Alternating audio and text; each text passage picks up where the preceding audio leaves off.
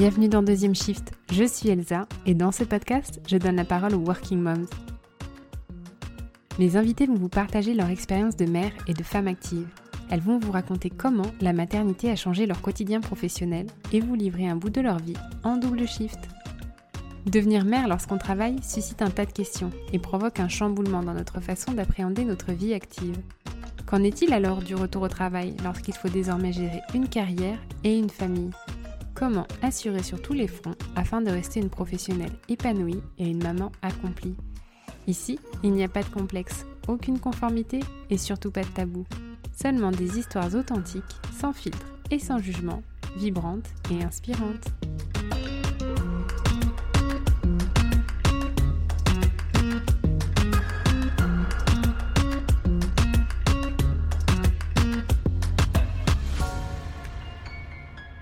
Pour vous présenter ma dernière invitée de l'année, j'ai eu envie de vous parler de ma rencontre avec elle. C'était quelques jours avant la fin de mon congé parental. Je ne savais pas si mon poste serait conservé par mon employeur en plein plan social. Et de toute façon, en étant honnête avec moi-même, j'avais du mal à m'imaginer y retourner. Autour d'un café, je découvrais donc Marion, qui m'avait proposé quelques mois plus tôt via Instagram de se rencontrer et de parler de nos projets respectifs. C'était une première pour moi. Aller rencontrer une maman blogueuse découverte sur un réseau social, j'avais l'impression d'aller à un date mythique. Et bien comme sur Mythique, ça a fait clic. Professionnellement et amicalement évidemment. Marion, elle est solaire, et sa rencontre m'a quelque peu illuminée. Elle avait osé 4 ans auparavant ce dont j'avais vraiment envie au plus profond de moi, mais dont je me sentais pas du tout capable. Elle avait osé sauter dans le vide sans filet de sécurité, complètement changer de carrière, démissionner à son retour de congé maternité sans rien derrière, avec la seule et unique conviction qu'elle pouvait être meilleure ailleurs. Alors qu'elle était avocate d'affaires depuis 9 ans, un métier qu'elle voulait pratiquer depuis son adolescence, alors qu'elle venait de devenir maman, son retour de congé maternité a été une vraie claque. La désillusion. D'un coup, tout devenait clair et limpide. Elle ne voulait plus faire ça et elle avait besoin de sortir de sa zone de confort financier pour trouver sa voie et s'y engouffrer à 200%. Audacieux quand on est le plus gros salaire de son ménage et qu'on vient d'avoir un bébé, n'est-ce pas? Son récit de vie m'a tellement boosté et inspiré, moi qui aspirais secrètement à un vent de renouveau, que j'ai eu envie de vous partager sa belle histoire. Et à l'approche des fêtes, voyez-le comme un cadeau de moi à vous, pour vous inspirer, vous stimuler à accomplir vos rêves et projets quels qu'ils soient, car seules celles qui osent réussissent.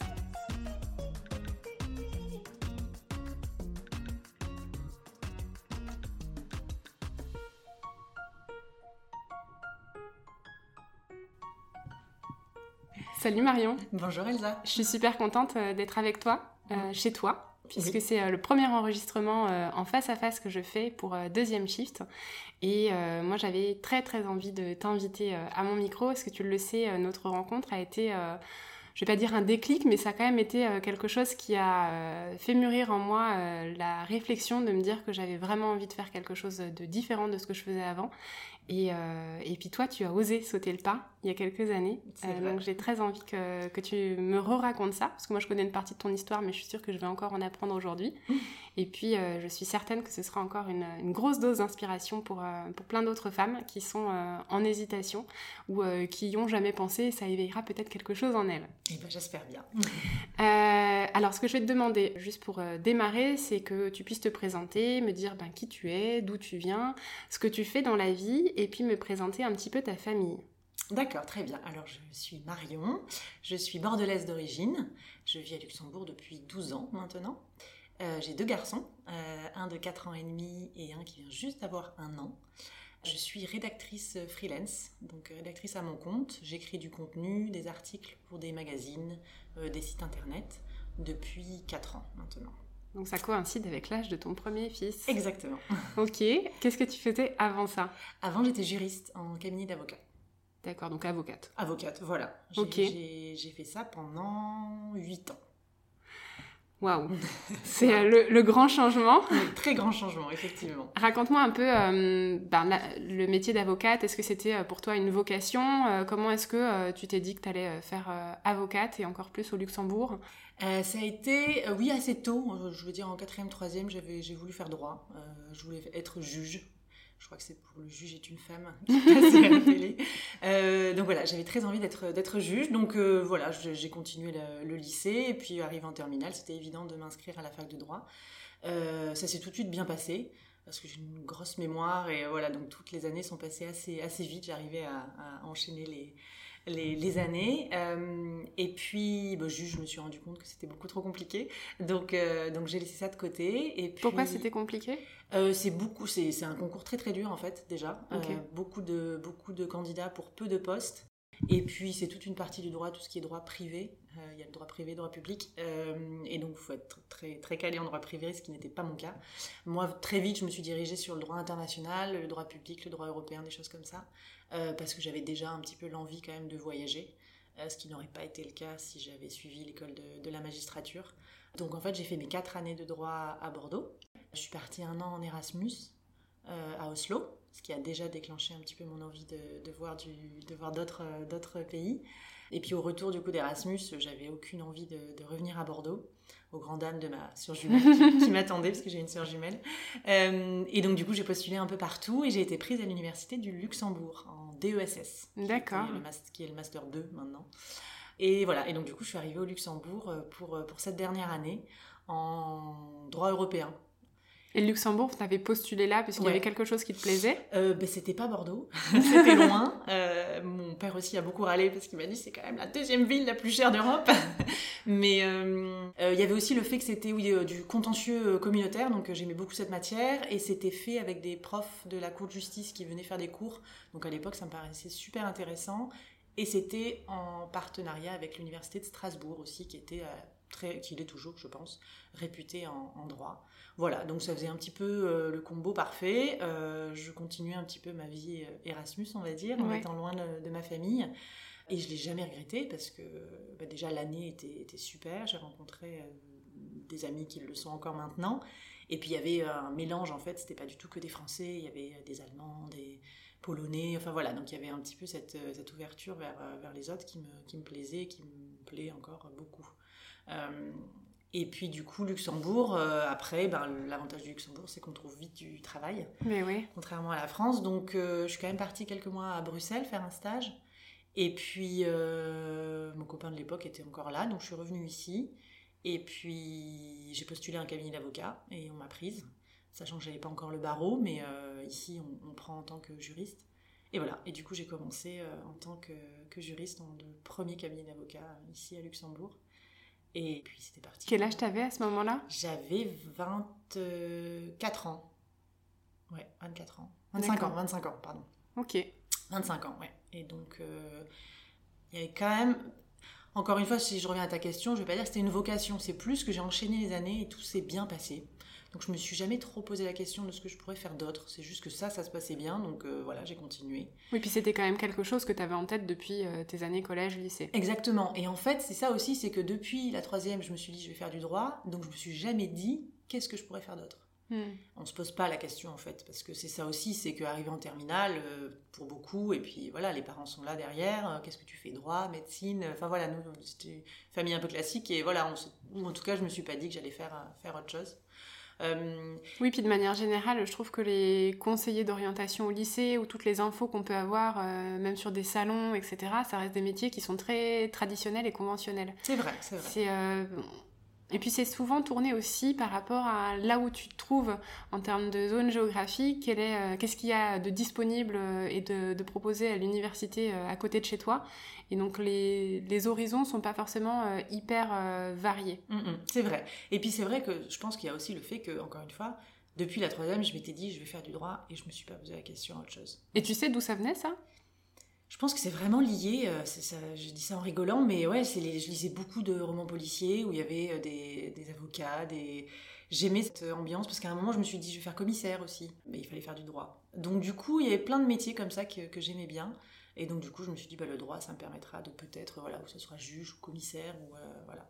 Ouais, c'est vrai que euh, c'était très médiatique. Enfin, ça l'est encore, hein, mais il y a plein de, séries euh, et de films avec des avocats, des juges, des policiers, effectivement. Voilà, j'avais cette image en tête. Ouais. Ok, d'accord. Et, donc, du coup, j'ai.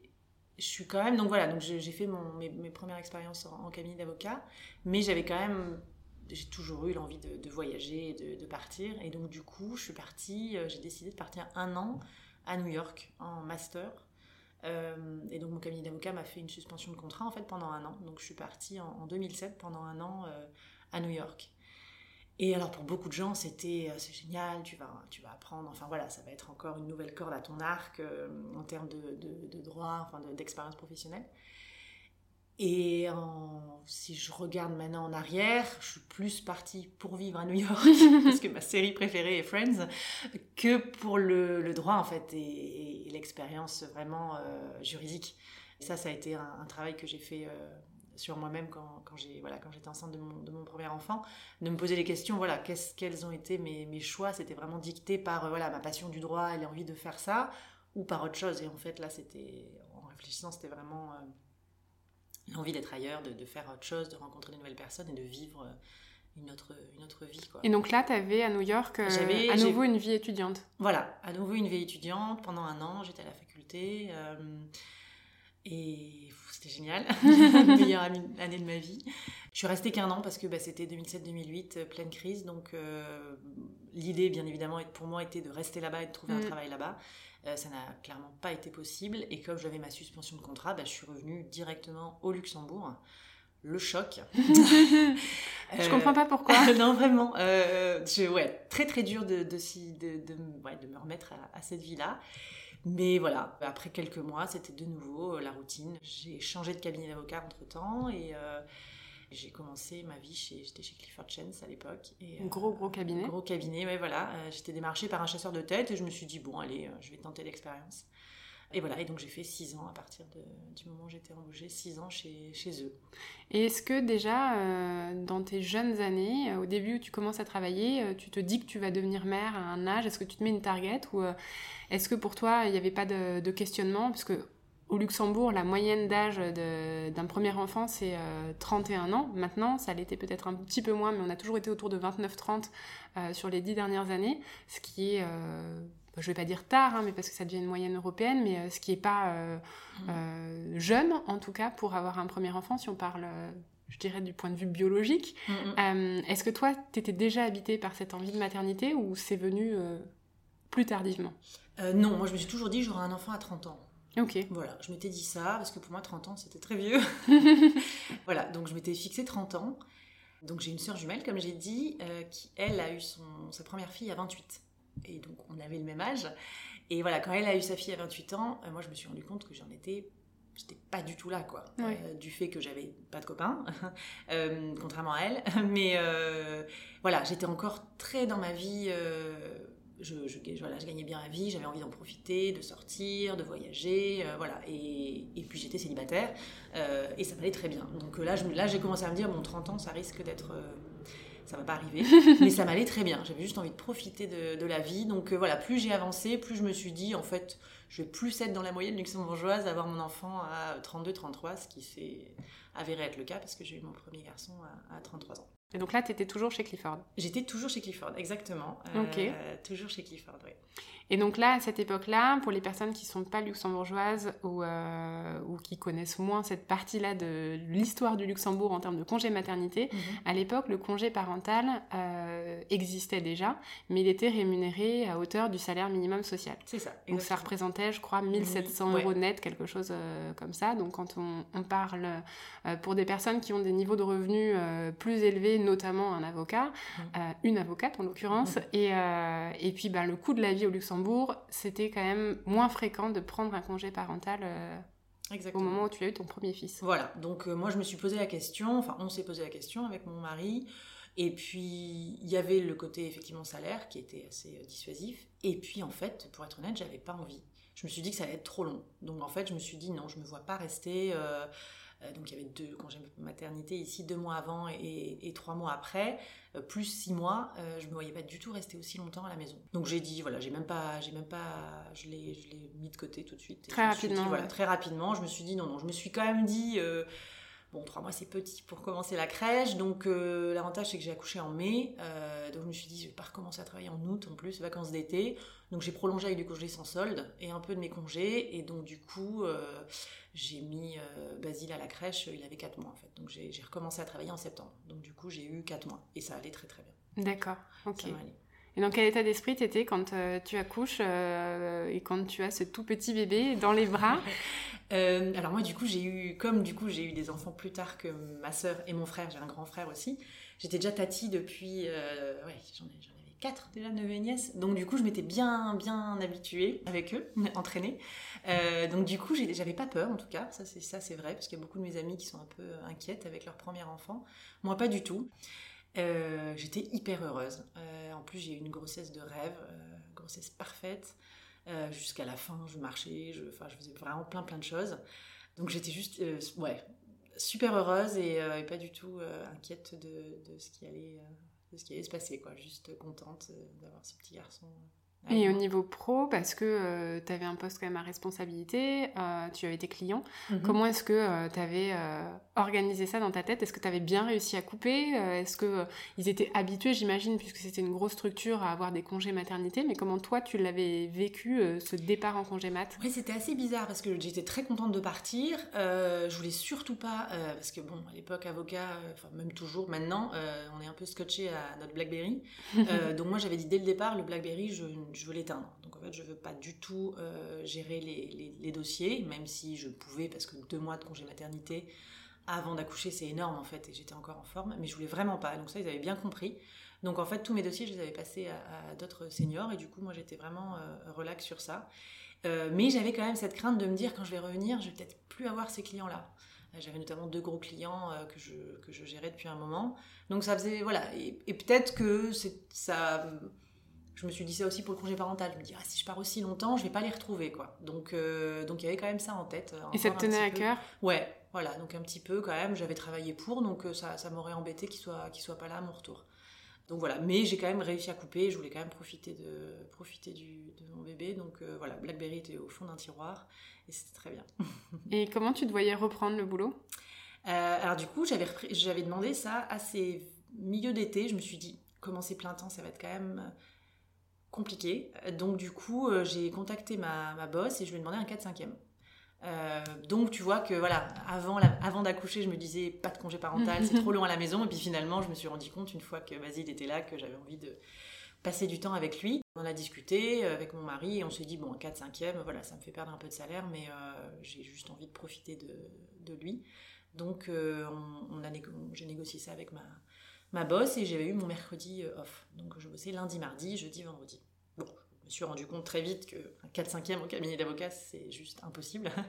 Donc j'ai vite déchanté. Mais c'était l'idée de, l'idée de départ, c'était vraiment de, voilà, de travailler, mais de profiter euh, encore un peu plus de, de mon petit. Donc tu reprends, il a 4 mois, euh, à 4-5e, et combien de temps tu mets pour déchanter? Euh, Une semaine. Alors ce qui est dingue, c'est que ça faisait 2-3 semaines avant de recommencer où je disais à mon mec, je dis, ah, j'ai pas envie d'y aller, quoi. J'ai vraiment pas envie d'y aller. Euh, voilà, je repensais au dossier, à tout ce qui m'attendait, les closings, les nuits. Et j'avais beau me dire, euh, voilà, je suis maman, je vais leur dire que je veux pas travailler autant. Je sais, je sais ce que c'est la vie d'avocat.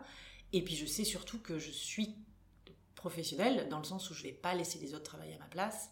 Euh, ça, je le savais déjà. J'étais comme ça, en fait. J'ai toujours, voilà, j'ai toujours, quand on me donne quelque chose à faire, je le fais, en fait, tout simplement, je le bâcle pas. Donc, je savais aussi que, ben, même si j'avais envie de, rester à la maison, ça prendrait aussi le dessus. Si on me donnait mm. un, dossier, je ne pourrais pas ne, pas le faire.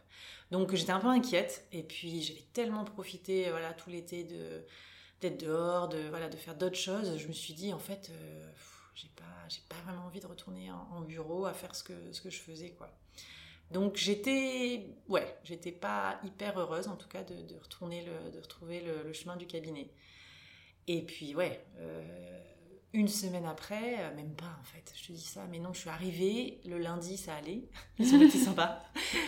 Et le mardi, euh, et vraiment, hein, mardi c'était un de mes, bah, mon gros client, il y avait un closing à ce moment-là, un closing ça veut dire que c'est un gros dossier qui va se, terminer en fait, donc il y, a, plein plein de choses à faire, plein de contrats à, rédiger. Et donc là, elle me dit, bah, en fait ton mercredi tu peux pas l'avoir parce qu'il faut nous aider. Et donc là je me suis dit, ah ouais, donc là je suis là depuis deux jours et j'ai déjà plus mon 4-5e.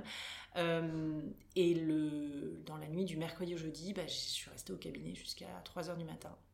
Et là, j'avais pas vu mon petit. Euh, et là, je me suis dit non. C'est arrivé, mais une évidence. Je me suis dit non, je ne veux plus faire ça. C'est pas possible. C'est-à-dire, je peux pas rester jusqu'à 4 heures du matin pour vérifier des signatures.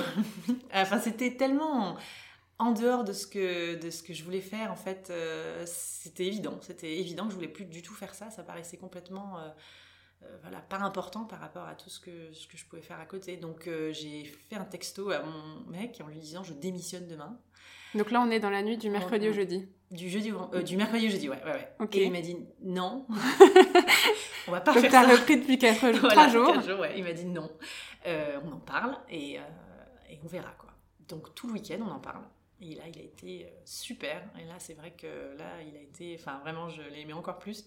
Euh, il m'a écouté et, euh, j'ai sorti plein plein de choses en fait qui étaient enfouies au fond de moi.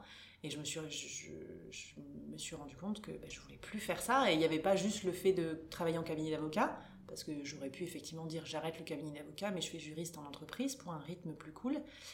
Mais non, en fait, il y a vraiment quelque chose de plus profond. Je me suis dit non, je suis, je suis pas faite pour, pour ça en fait. C'est pas moi.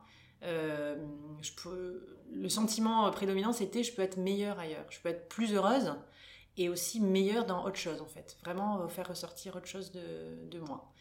Et à la fin du week-end, il m'a dit bon, ben, je peux pas faire je peux pas te faire changer d'avis et je veux pas parce que tu es, sûr de toi. Donc euh, vas-y, démissionne. Le lundi, j'ai démissionné.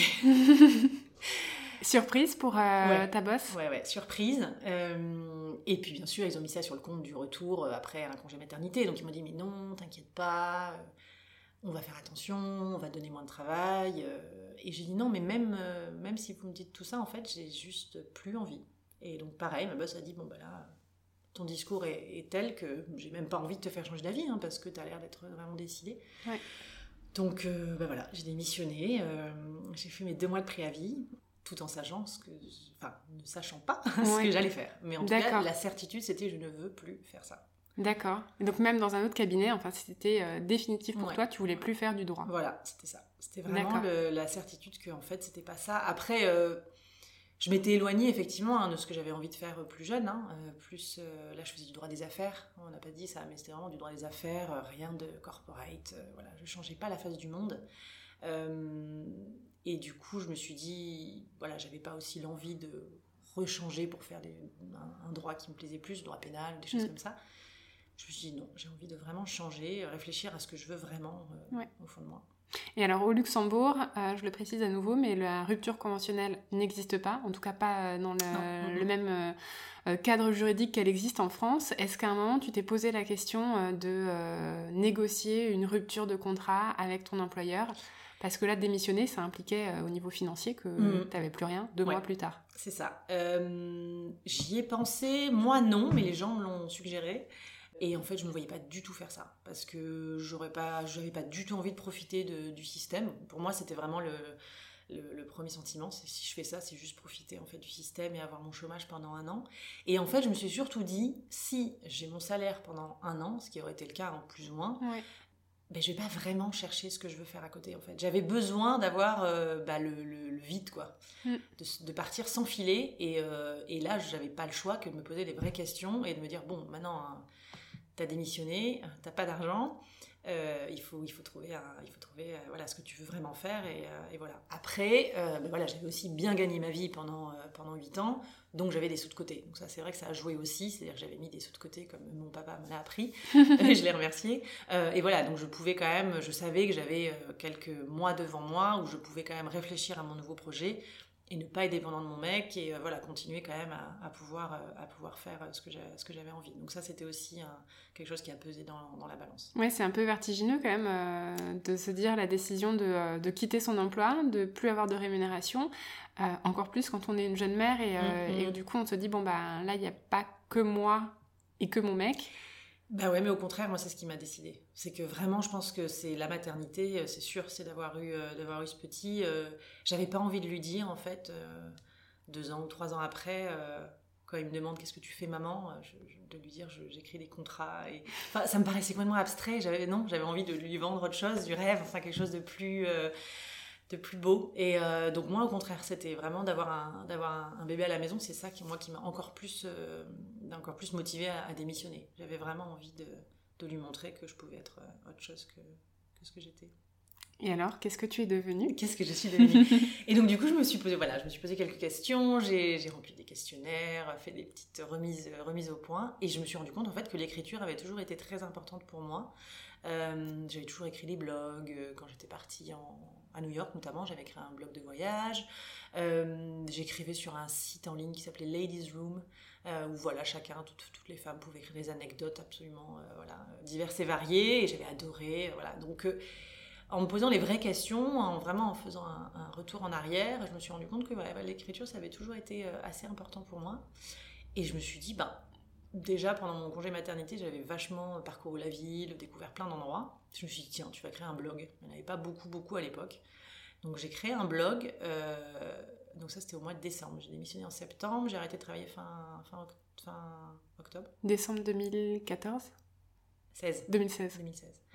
Euh, et donc tout le mois de décembre, j'ai travaillé sur ce blog. Euh, alors j'y connaissais rien en plus, donc euh, du coup je me suis mis sur WordPress, voilà. Mais j'avais l'idée que je voulais faire un blog sur la ville du Luxembourg. Blog que j'ai appelé Goguette Trotter. et voilà. Et donc du coup j'ai commencé ça, et plus j'écrivais tous les jours, plus je me disais non, non, vraiment, c'est vraiment hyper chouette, j'adore ça. Et donc du coup je me suis dit, tiens, je pourrais être rédactrice je voyais ça un petit peu partout, ça commençait à de plus en plus se répandre parce qu'avec les sites internet, besoin de contenu, tout ça. Et donc, du coup, j'ai eu la chance d'avoir, euh, d'en parler à bah, mon ancienne boss, qui en a parlé à un ami à elle, euh, qui m'a contacté. Il m'a dit bah, écoute, j'ai besoin de quelqu'un pour faire mon site internet. Il ouvrait une usine de cosmétiques au Kazakhstan. Ok. Et donc, du coup, il avait besoin de quelqu'un pour rédiger tout le contenu, euh, voilà, toute la description des produits, et puis faire un petit peu l'histoire l'histoire de la marque, très français et tout ça. Donc, ça m'a fait. J'ai dit oui. Et, et du coup, euh, j'ai pris beaucoup de plaisir à, le faire. Euh, donc c'est un projet en plus qui m'a pris du temps, euh, j'ai gagné des sous en plus, donc mhm. c'était chouette. et voilà, et donc là, à partir de ce moment-là, je me suis dit, bon, allez, je m'inscris en tant qu'indépendante, et puis je me lance en tant que rédactrice. Et alors là, tu dis, j'ai gagné des sous, comment Comment est-ce que tu réussis à définir une grille tarifaire, toi qui connaissais pas du tout ce milieu-là quelques mois auparavant? J'ai regardé sur Internet. Du coup, tu trouves sur Internet, euh, alors c'était les prix français, donc euh, je les ai adaptés au prix luxembourgeois, j'ai augmenté un petit peu. Ajouter l'index Voilà, c'est ça, il y a pas mal de, choses sur Internet, euh, rédacteur web, en fait, comment ils demandent. Là, c'était un peu différent parce que c'était pas au mot, c'était vraiment un projet plus gros avec, avec pas mal de, contenu. donc voilà, donc j'ai donné un prix global et puis il a été accepté. et puis j'ai continué cette grille assez, assez longtemps, en fait, cette grille tarifaire. D'accord. Et donc, euh, sur l'aspect euh, pratique, euh, tu t'inscris au registre du commerce? Comment ça se passe Non, moi je me suis pas inscrite non, en tant que rédactrice en fait ou journaliste. T'as pas besoin de, de créer une société ou quoi que ce soit en fait. Donc je me suis juste inscrite auprès de la CNS en tant que travailleur indépendant. Donc les formalités sont super simples. J'ai demandé, j'ai quand même demandé une autorisation d'établissement de faire le commerce, mais elle n'est pas nécessaire quand, es, quand tu es juste rédactrice en fait. Euh, mais comme je savais pas trop, je savais que je voulais être rédactrice, mais je me suis dit peut-être que je vais élargir à faire des événements ou je savais pas trop lié au blog. Donc je me suis dit je vais quand même demander cette autorisation. Euh, donc voilà, donc en début d'année 2017, j'avais mon, statut et je pouvais bah, facturer en fait mes clients. Et donc, tu as parlé de la CNS, pour les ah personnes qui ne connaissent pas, c'est la sécurité sociale des Exactement, exactement. Donc, du coup, j'étais, euh, voilà, donc je payais mes, à partir de, de février, j'étais plus, euh, je payais plus mes, mes cotisations euh, en tant que volontaire, quoi. Je, voilà, cotisation en tant qu'indépendant. Parce que du coup, entre le moment où euh, ton contrat se termine, donc on doit être fin octobre, c'est mhm. ça, et, et, février, tu es inscrite à la CNS, donc au Centre oui, tu national peux, en de santé. Que, comment ils appellent ça Cotisation volontaire en fait. D'accord. Pour être, pour être couverte effectivement. et après, du coup, une fois que tu as le statut d'indépendance, c'est des cotisations obligatoires. D'accord. En tant que. Ok. Voilà. Ok. Et euh, est-ce que ça démarre bien euh, une fois que tu as ce premier projet euh, que tu termines pour le site internet cosmétique Est-ce mhm. que ensuite tu as très rapidement d'autres j'ai assez, ouais, j'ai beaucoup de chance, c'est que du coup, je commençais un peu à travailler dans les cafés parce que j'ai toujours adoré ça, et puis je voulais pas rester tout le temps à la maison, donc j'ai commencé à travailler dans des cafés, dans des espaces de coworking. Et, et un jour, je travaillais un matin dans un espace de coworking et je vois, je vois quelqu'un que je connais, et donc, du coup, je vais lui parler. Il avait un magazine spécialisé dans les startups. Et donc, du coup, je me lance et je lui dis euh, si par hasard tu as besoin de rédactrice euh, pour tes, pour tes articles, n'hésite pas. Moi, je, voilà, je, voilà ce que j'ai fait dernièrement. Et il m'a dit bah oui, je cherche. Donc, il m'a dit ok, bah, écoute, envoie-moi ce que tu as fait, euh, propose-moi un article et puis on verra. Donc, je lui ai envoyé ce que j'avais fait pour le, pour le site pour qu'ils voient un peu mon style. Et puis j'ai interviewé une start-up que mon mec connaissait. Pareil, en mode j'avais jamais fait d'interview, donc j'ai vraiment fait, euh, j'y suis allée, j'ai fait une petite interview et j'ai fait mon article. il a beaucoup aimé, et puis du coup une collaboration s'est installée. Et j'ai eu beaucoup de chance parce qu'en fait c'était une collaboration qui, qui a duré plusieurs années, qui était assez régulière en fait. Donc j'étais freelance, mais je savais que voilà, tous les mois, il me, il me demandait de de faire beaucoup d'articles, de suivre des conférences, des choses comme ça en fait, donc euh, d'aller voir des événements euh, pour le compte du magazine et d'en faire le, rédaction après. Donc là, c'est vraiment un concours de circonstances aussi euh, qui, euh, qui, se met en place, mhm. très positif. Est-ce que toi, tu étais du genre à parler de toi et de ce que tu faisais à toutes les personnes que tu rencontrais? Est-ce que ça, c'est un des conseils euh, mhm. qu'on peut trouver, par exemple, sur Internet quand on, on dit qu'on veut se lancer Est-ce que tu étais comme ça, toi, à en parler partout, à tout le monde, pour que les connexions se mettent en place? Non, au début, non, pas du tout. Maintenant, je le fais beaucoup plus, parce que je me rends compte que c'est vraiment comme ça que ça marche. Même aux gens auxquels tu te dis, ils ont aucun rapport, mais en fait, si, parce qu'ils vont entendre, et du coup, ils vont en parler à quelqu'un qui a besoin de quelqu'un. Donc je me suis rendu compte en fait qu'il fallait vraiment pas hésiter à le faire. À ce moment-là, je le faisais pas trop. Pourquoi je l'ai fait là? Je sais vraiment c'était voilà coup de chance aussi quoi je l'ai vu et je me suis dit mais c'est vrai qu'il a un magazine et hop j'ai laissé euh, j'ai laissé l'info que je, faisais ça mais après il faisait dans le monde des startups je connaissais pas du tout mais je me suis pas dit que c'était un frein en fait je partais du principe et je le, je le fais toujours de me dire que voilà, je, je, peux y arriver, quoi. Voilà, tu peux me donner n'importe quel sujet, euh, j'arriverai à me débrouiller. C'est pour ça que j'ai écrit pour un magazine automobile, alors que c'est pas du tout mon, rayon, mais euh, voilà, je me suis dit, je peux y arriver, et j'y suis arrivée. Donc, euh, à partir du moment où je savais que je voulais écrire et, raconter des histoires, en fait, je me suis pas mis de frein, et j'ai accepté un petit peu tout ce, qui, tout ce qui venait. Et là, tu te sentais plus à ta place? Ah oui, complètement. Bah, déjà, en fait, ça aussi, il faut le dire, c'est que à aucun, aucun moment j'ai regretté, mais vraiment aucun alors que voilà, c'était pas clair et, euh, et, je gagnais pas des sous tous les mois. Et, euh, mais à aucun moment je me suis dit non, mais en fait, euh, ça va pas aller quoi. Je, je vais pas, je vois pas vraiment le, quelque chose de durable arriver ou quoi que ce soit quoi. Non, je me suis toujours dit non, mais en fait, c'est là où tu dois être. Ça va arriver à quelque chose. Je vais peut-être continuer à être rédactrice freelance ou faire autre chose, mais en fait, j'avais l'impression que plein de portes s'ouvraient en fait. Euh, je prenais des vagues et puis je voyais où ça m'amenait. Et euh, c'est vraiment ça, c'était vraiment des portes que j'ouvrais, des vagues que je prenais. je montais la montagne, je la redescendais, euh, il y avait des hauts, il y avait des bas, mais vraiment, même au plus bas, à aucun moment je me suis dit je vais retourner en cabinet d'avocat. Même sur un contrat plus court Oui, parce que j'avais, oui, j'avais quand même, si, j'avais mon ancienne, une, vieille connaissance qui m'avait, qui m'avait proposé un travail en tant que paralégale, donc vraiment pas du tout avocate. Elle m'a dit, je comprends bien que tu n'as plus envie de faire avocat, paralégal, c'est le bon compromis, un mi-temps, euh, tu fais les, euh, les, les, ébauches de contrat, enfin voilà, des choses assez simples, des recherches, mais t'es pas dans les dossiers purs, tu gagnes des sous, euh, et comme tu es en mi-temps, à côté, tu peux faire d'autres choses. Je, ah, l'ai quand même considéré, mon mec à l'époque me disait oui, ce serait pas mal. Je vais à l'entretien, l'entretien se passe super bien, ils me font une offre incroyable. Incroyablement haute. Ouais, haute, pour un mi-temps, enfin vraiment, voilà, c'était même ridicule. Euh, donc encore, tu vois, je me suis dit non, je peux pas avoir, tu vois, je peux pas avoir autant d'argent pour faire ça. Enfin, ça avait pas de sens. Et puis je me suis rendu compte que j'arrivais très bien euh, sans. Et j'ai dit non, je, je veux pas. Donc j'ai refusé. Alors que voilà, tout était, euh, ça, ça, regroupait quand même pas mal de choses positives. Et pourquoi tu voulais pas? Parce que je me suis dit si je retourne là-bas, je nie un peu ce que j'ai fait les derniers mois, tu vois. Et parce que c'était à peu près six mois, sept mois après.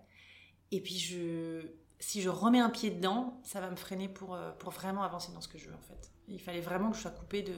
J'avais pas envie, et puis j'avais pas envie de, de, retrouver aussi un petit peu de ce confort en fait, de, gagner des sous euh, régulièrement.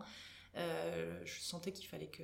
Sinon, tu avais peur d'abandonner ce que tu étais en train de construire. Un peu, quand même. Ok, ok. Et est-ce que tu avais réussi à monétiser des choses par rapport à ton blog à ce moment-là, qui était la première chose que tu avais créée dans l'écriture pour toi? Non, ouais, non, pas du tout. Je l'ai fait, euh, je le faisais vraiment pour le plaisir euh, et aussi pour une, rigueur en fait, dans le sens où bah, j'essayais d'écrire tous les, tous les deux jours, tous les trois jours. Euh, et ça, je m'en suis rendu compte après, plus t'écris, plus c'est facile d'écrire. Donc c'était vraiment plus pour écrire, voilà, pour, ça m'amusait aussi énormément.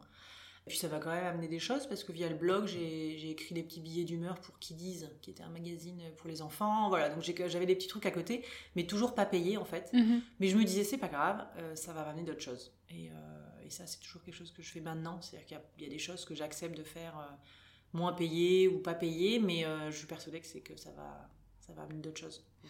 Et ça, c'est vrai que l'aspect financier, euh, c'est euh, ce qui peut freiner beaucoup euh, de personnes, que ce soit des hommes ou des femmes d'ailleurs.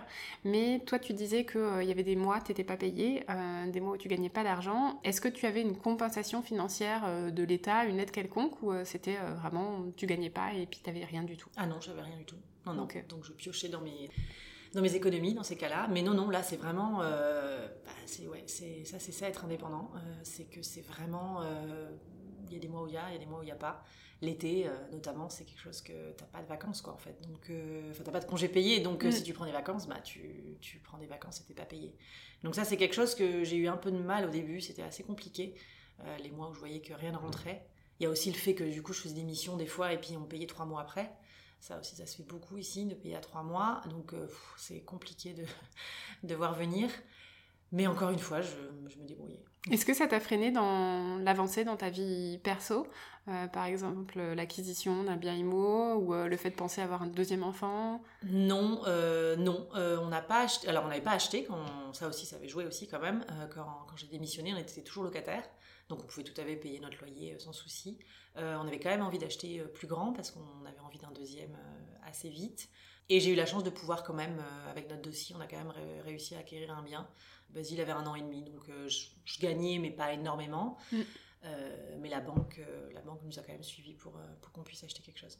D'accord, ok. Et le deuxième alors, comment est-ce que l'arrivée, enfin l'envie en tout cas déjà naît en toi? Comment est-ce que tu T'imagines euh, pouvoir euh, gérer deux enfants, euh, un métier de freelance avec une activité qui se développe, et puis ben, tout l'aspect financier qu'il y a autour, parce que aussi ça c'est des choses, quand on se dit on travaille en freelance, ben, potentiellement on a moins de, frais de garde, mais si on cherche à développer son activité, ben, on peut pas le faire avec un bébé. C'est vrai, mais assez vite en fait j'ai eu envie, voilà, on avait envie d'avoir un deuxième pour qu'ils aient deux ans, deux ans et demi d'écart, donc assez vite on s'est dit on va en avoir un deuxième, et puis et puis ça ira quoi. Parce que je commençais à avoir quand même un petit peu plus euh, régulièrement euh, enfin oui c'était assez maintenant c'était mensuel en fait. Je gagnais quelque chose assez fixe entre le magazine voilà des startups un autre magazine pour lequel je travaillais et des contenus à droite à gauche. Donc en fait on se disait voilà avec ça euh, et le prêt avait été fait aussi en fonction hein, donc voilà entre ça ça irait.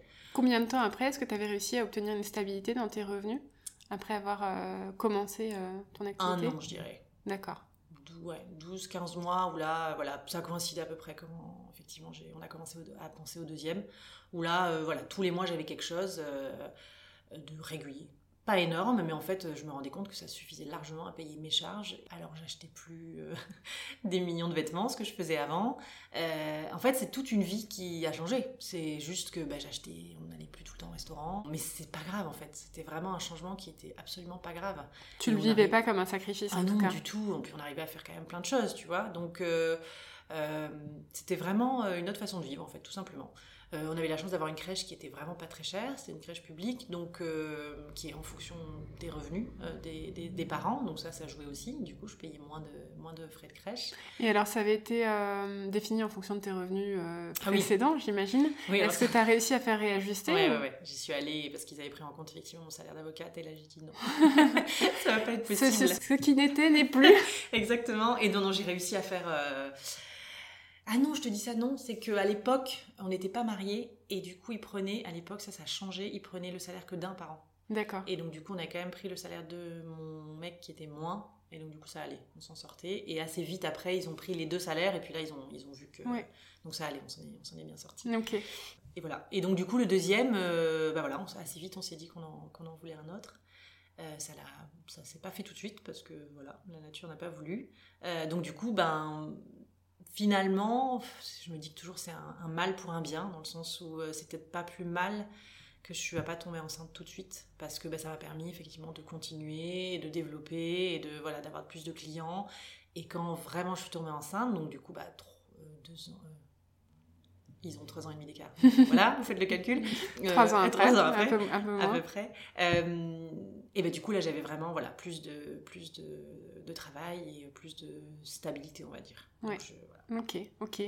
Et là, tu as pu bénéficier aussi d'un congé parental. Donc, tu as eu le congé maternité euh, légal sur base de tes revenus. Euh, j'imagine que c'est calculé sur la base des 12 mois précédents. C'est ça, exactement. Voilà, ils prennent en compte. Euh, et en tant qu'indépendant, donc c'est tu ne peux pas avoir moins que le SMIG. Donc tu as au minimum le SMIG ou alors la, moyenne de tes, de tes salaires de là et d'avant. D'accord. Donc ça, c'était ça aussi, on savait que c'était quelque chose que, que j'aurais. D'accord. Et donc quand tu parles du salaire minimum, c'est basé sur le salaire minimum qualifié ou non qualifié? Parce que c'est au Luxembourg aussi, c'est une différence. Et c'était c'est 2100 à peu près. Donc donc c'est le salaire non qualifié. Ouais, non qualifié, oui, non, non qualifié. Ok. Voilà. D'accord. Et, tu as pu bénéficier aussi d'un congé parental Oui, du coup, voilà, j'avais aussi droit au congé parental, donc j'ai pris le congé parental mi-temps cette fois-ci. Et dans quelles circonstances est-ce que tu as droit au congé parental quand tu es indépendant? Tout le temps. Tout le temps, oui. Ouais, ouais, Il faut pas avoir cotisé. Euh, non, il faut que tu aies cotisé, si je dis pas de bêtises, pendant 12 mois avant d'être en congé parental. Voilà, d'être en congé parental. Ok. Voilà. Ok. Et donc, du coup, tu as pris un congé parental mi-temps. Cette fois-ci, j'avais vraiment envie de, de, profiter encore plus. Et donc, je me suis dit, mi-temps, c'est parfait. Donc je le laisse à la crèche tous les matins. Euh, oui, tous les matins, donc j'ai le matin pour moi. Bon, tout ça c'est un petit peu chamboulé avec le, Covid et tout ça, mais en tout cas voilà, sur le papier c'était ça l'idée, c'était de, pouvoir en profiter. Euh, un maximum parce que je l'avais quand même regretté bon finalement euh, comme j'ai démissionné j'ai quand même profité du premier mais bon voilà je me suis dit voilà c'est là c'est ça m'est offert autant le autant le prendre est-ce qu'à posteriori tu penses que si tu avais eu un congé parental pour ton premier tu aurais tu aurais recommencé ton boulot d'avocate? Non, je pense que c'était inéluctable. Ça serait arrivé quand même. Même si j'avais eu plus de temps, euh, non. Je crois que vraiment c'était. Oui, ça aurait été juste du temps en plus. Euh. complètement, exactement. Non, non, c'était là. D'accord, d'accord. Et il y a un autre projet qui est arrivé euh, il y a quelques temps. Ouais, non, j'aimerais beaucoup que tu me parles ton projet de livre, mhm. enfin qui n'est plus d'ailleurs à l'état de projet. C'est un livre. C'est un livre. Il est là, il existe. bah, du coup, voilà. Donc c'est, j'ai toujours écrit. Et donc du coup, j'ai suivi aussi. Ça, c'était juste après la, la démission un atelier d'écriture. Parce que du coup, comme l'écriture, je voyais que c'était important pour moi, je me suis dit, je vais quand même astreindre à des cours, euh, mettre un petit peu dedans. Euh, et donc du coup, cet atelier d'écriture a été génial. Euh, ma prof était vraiment super. Et donc du coup, j'ai beaucoup écrit. Et elle me dit, sur une des nouvelles que j'avais fait, elle me dit, ah, à mon avis, ça, ça pourrait être chouette si tu pouvais le développer. J'aimerais bien savoir ce que ces personnages deviennent. Donc j'ai commencé un petit peu à, à écrire, sans me dire que ça allait être un livre, parce que je me suis jamais dit que j'allais écrire un roman mais en me disant, ben, j'adore, j'aime ça, j'aime euh, imaginer en fait l'histoire de, ces personnages. Et puis j'ai écrit 50 pages. Euh, je l'ai envoyé à ma prof, elle m'a dit, ah, c'est bien, c'est bien, mais euh, c'est trop long pour une nouvelle et c'est trop court pour un roman. Donc bah, à toi de voir si tu as envie de développer ça ou pas. Donc je l'ai laissé de côté. Et puis dès que j'avais un peu moins de travail, ou ça aussi c'est ce que j'ai appris, c'est que quand tu as moins de travail en tant qu'indépendant, tu peux être un peu en stress en te disant, oh là là je fais rien. Et donc, du coup, moi, j'avais ce projet à côté en disant, bon, là, j'ai, au contraire, j'ai pas de travail, profites-en pour faire euh, tes projets perso à côté euh, qui te pas gagner de sous, mais qui te font du bien. Et donc, moi, c'était ce roman. Donc, dès que j'avais moins de travail, eh ben, j'écrivais. Euh, mais j'arrêtais, je reprenais. voilà, avec le petit à la maison, c'était toujours un peu chaotique. Donc, c'était il y a trois ans. Mmh. Donc, voilà. Et puis, pendant le confinement, je m'occupais des petits toute la journée. un petit peu dur, j'avais besoin un petit peu de petite bouffée d'air. Et j'ai recommencé à reprendre ces 50 pages, euh, à, les, à réécrire tout simplement. Et puis là, mon mec a vu que vraiment j'avais, j'étais à fond dedans. Donc euh, voilà, le week-end, il me dit Bon, bah, si t'as as besoin d'écrire, voilà, vas-y, euh, enferme-toi dans la chambre. Donc j'ai vraiment écrit, écrit. Et puis, bah, j'ai fini. Ce que j'aurais jamais pensé. Mais là, voilà, ça y est, j'ai fini, j'ai fini pendant l'été, cet été, ce roman. Et je me suis dit bah, En fait, j'ai envie d'aller jusqu'au bout. je vais pas juste l'écrire et le laisser dans un tiroir je vais le, je vais le faire lire à d'autres. Et, euh, donc j'ai choisi l'auto-édition. Euh, et il vient d'être, d'être auto-édité, ça fait euh, deux semaines. Alors l'auto-édition, par exemple, moi je ne savais pas ce que c'était avant que tu m'en parles. Est-ce que tu peux en dire quelques mots sur en quoi ça consiste? Oui, en fait c'est tout simple, c'est que du coup on a tous, en tête quand on écrit un livre de l'envoyer à des maisons d'édition pour que ces maisons les, les l'éditent mais c'est toujours très long et puis surtout il y a peu de gens qui sont, qui sont pris. Donc en fait l'auto-édition, c'est euh, tout le monde peut éditer un livre, tu, tu l'écris et après tu le mets sur des plateformes qui sont dédiées, donc la plus connue est, Amazon. Bah, alors du coup il faut passer par un, imprimeur, euh, tu te fais imprimer tes livres, tu choisis le prix, hum, tu as quelques petites formalités à faire euh, et après tu le mets en ligne sur, sur cette plateforme-là. Donc, ou alors tu, tu crées un site marchand toi-même et, et, tu le vends via ton site. Mais Amazon, c'est toujours mieux pour, pour se faire un peu connaître. Et voilà, et tu deviens euh, écrivain et éditeur, en fait, tout simplement. Et donc, c'est toi qui touches, euh, tu touches du coup un petit peu plus euh, sur, sur le livre. voilà. il y a aussi des maisons d'auto-édition qui t'aident qui voilà. dans toute cette démarche-là d'imprimer et puis de diffuser le livre sur les plateformes. Voilà, si tu n'as pas envie de faire le lien avec l'imprimeur, faire ta couverture, ta maquette, des choses comme ça, là, tu peux passer effectivement par des maisons d'édition, Librinova notamment, que j'ai utilisé. Mais là, c'est un petit, voilà, ça t'enlève un petit peu le côté technique que tu n'as pas, pas envie de faire, ou gérer les stocks ou des choses comme ça. Et donc, c'est eux qui, qui, font tout à moins de liberté, mais voilà, c'est assez, euh, c'est assez, euh, assez pratique. Et alors, comment il s'appelle ce livre? Il s'appelle La vie est amère quand on la boit sans sucre. Et donc, c'est un roman C'est un roman, tout à fait. Euh, un roman feel good, on va dire, parce que ça, ça voilà, c'est l'idée. Enfin, j'espère en tout cas, c'est qu'on se sent bien quand on le lit. En tout cas, les premiers commentaires sur Amazon vont dans ce sens. Tout à fait, exactement. Et voilà, c'est pas du tout un roman autobiographique ou quoi que ce soit, parce qu'on m'a beaucoup posé la question. C'est plus euh, un petit peu ce que j'ai appliqué dans ma vie depuis 4 ans en fait. Voir un petit peu le, côté positif à tout. Parce que c'est un peu ce qui m'a sauvé, hein. c'est mon positivisme, je pense, parce que sinon, euh, bah, je serais retournée euh, en cabinet si j'avais pas réussi à voir le verre à moitié plein et me dire que le, meilleur reste à venir. donc c'est ce que j'ai vraiment essayé de faire dans ce livre. et je suis partie un petit peu à contre-pied dans le sens où mon héroïne en fait n'est pas du tout comme ça. Elle est, voilà, il lui arrive quelque chose dans son adolescence qui fait qu'elle est, qu'elle est mal dans sa peau et qu'elle, pour le coup, elle ne voit jamais le verre à moitié plein. Et, euh, j'ai imaginé sa rencontre avec une vieille dame qui, elle, par contre, a toujours, euh, toujours vu euh, le, bonheur partout, et qui va l'aider, en fait, à revivre et à, et à, voir, voir la vie comme elle est, belle. Et, et, voilà. Et donc, du coup, c'est voilà, un peu l'idée du livre. Ouais, ça donne envie en tout cas. Euh, donc ce livre est disponible euh, en e-book et également au format papier. Je mets tous les détails euh, par rapport à ça dans la description de, de l'épisode. Et puis je mets aussi le lien vers ton Instagram puisque tu partages pas mal de choses autour de ce livre et puis autour de, de, ta vie aussi luxembourgeoise, maman de deux enfants, Exactement. deux petits garçons, voilà. Des petites anecdotes qui se veulent humoristiques, voilà, c'est vraiment pour se détendre et et puis comme ça, on a aussi notre dose de lecture, euh, pas tous les jours, mais en tout cas très régulièrement. Tout à fait, très régulièrement. Merci beaucoup Marion pour euh, tout ce que tu as partagé. Je crois que c'est vraiment euh, encore une fois un épisode hyper inspirant. Ça l'est pour moi et des retours que j'ai sur les fois où je suis inspirée, c'est souvent en tout cas contagieux. Donc je suis vraiment trop contente d'avoir fait cet épisode avec toi. Et puis ben, on continue à te suivre avec euh, la vie et ta mère quand on la boit sans sucre. Bah oui, j'espère bien. et puis maintenant, on va manger un bout de gâteau au chocolat. Oh oui. Voilà, parce qu'on a besoin quand même d'une petite dose de sucre. Toujours. Merci Marion. Merci à toi Elsa.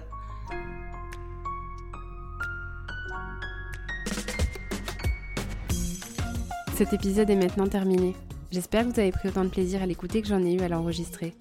Si l'épisode et plus généralement le podcast vous plaît, je compte sur vous pour en parler, le partager et mettre une note et un commentaire sur votre appli d'écoute. Ça m'aide à faire connaître et à faire grandir la communauté Deuxième Shift. Je vous invite également à me rejoindre sur l'Instagram de Deuxième Shift pour avoir vos retours sur cet épisode. C'est également via ce réseau que je partage plus de choses sur mes invités et ma propre expérience de Working Mom. J'y crée une communauté bienveillante, inspirante et décomplexée quant à nos galères et nos succès carrière et maternité. On se retrouve par ici dans deux semaines pour une nouvelle histoire de Working Mom. Et d'ici là, portez-vous bien.